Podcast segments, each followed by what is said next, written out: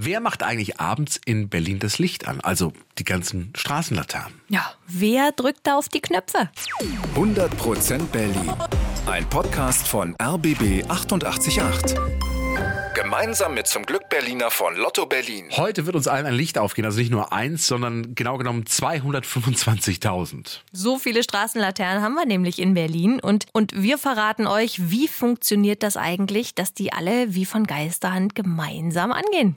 Aber wir reisen heute auch ins Weltall mit euch und machen dort eine faszinierende Berlin-Entdeckung. Zum Schluss verraten wir euch außerdem noch einen Trick und zwar, ja, woran ihr erkennen könnt, ob ihr in West-Berlin oder in Ost-Berlin unterwegs seid. Also, 225.000 Leuchten stehen in unserer Stadt auf den Straßen und in den Parks so rum. Und grob kann man sagen, es gibt zwei Typen von Leuchten. Einmal die Elektrolampen und dann die Gasleuchten. Gucken wir uns erstmal die Elektroleuchten an. Davon gibt es ungefähr so 200.000 in Berlin. Und diese Elektroleuchten haben an ihrem Mast eine kleine Kiste. Die ist ungefähr 10 Zentimeter groß und hängt in 4 bis 5 Metern Höhe. Und diese Kiste ist eine Antenne. Ja, und die wartet auf ein Signal. Und wenn das kommt, geht das Licht an oder wieder aus. So, woher kommt aber dieses Signal? Es gibt in Berlin vier Messstellen, die stehen an verschiedenen Orten in der Stadt. Wo genau ist ein Geheimnis und diese vier Messstellen messen die ganze Zeit, wie hell es ist. Und jetzt gibt es so einen Schwellenwert.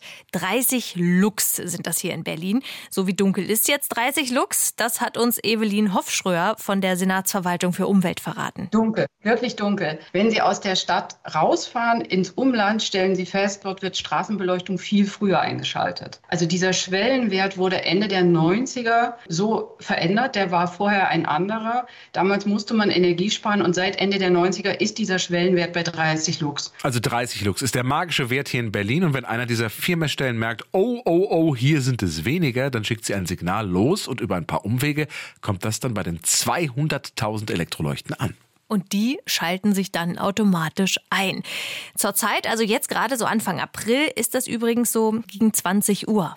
Am Morgen ist das Verfahren übrigens ein bisschen anders. Damit die Lampen alle ausgehen, müssen alle vier Messstellen über 30 Lux sein. Das war also die Elektroleuchte. Jetzt zur Gasbeleuchtung.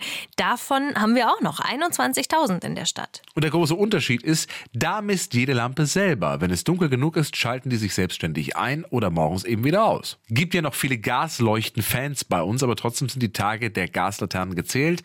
Die Senatsverwaltung tauscht jedes Jahr ungefähr 2000 davon aus und macht LED-Lampen rein. So, und jetzt verlassen wir mal kurz unsere Erde und reisen ins Weltall. Wir gucken runter auf Berlin und sehen was ganz Faszinierendes. Das hat uns Evelyn Hofschröer verraten. Der Ostteil der Stadt erscheint aus dem All orange gelblich, der Westteil der Stadt eher weißlich, je nach Aufnahme manchmal auch grünlich. Also das ist, äh, kommt immer drauf an. Also West- und Ostberlin leuchten in unterschiedlichen Farben. Ostberlin ist eher orange und gelblich, Westberlin leuchtet weiß. Gibt davon übrigens auch im Internet wirklich coole Fotos. Die hat ein Astronaut mal von der ISS ausgemacht. Woran liegt es, dass Ost und West unterschiedlich leuchten? Natürlich an den unterschiedlichen Lampen. Im Osten gibt es viele sogenannte Natriumdampflampen.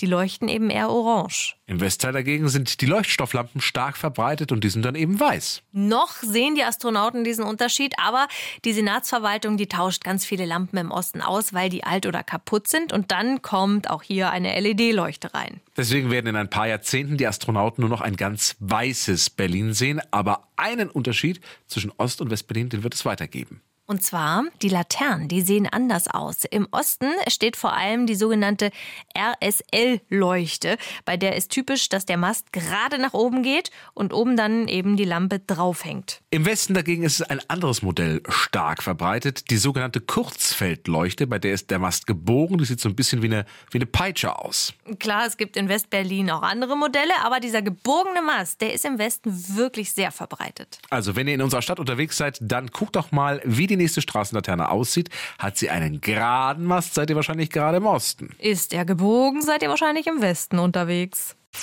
100% Berlin. Ein Podcast von RBB 888. Gemeinsam mit zum Glück Berliner von Lotto Berlin.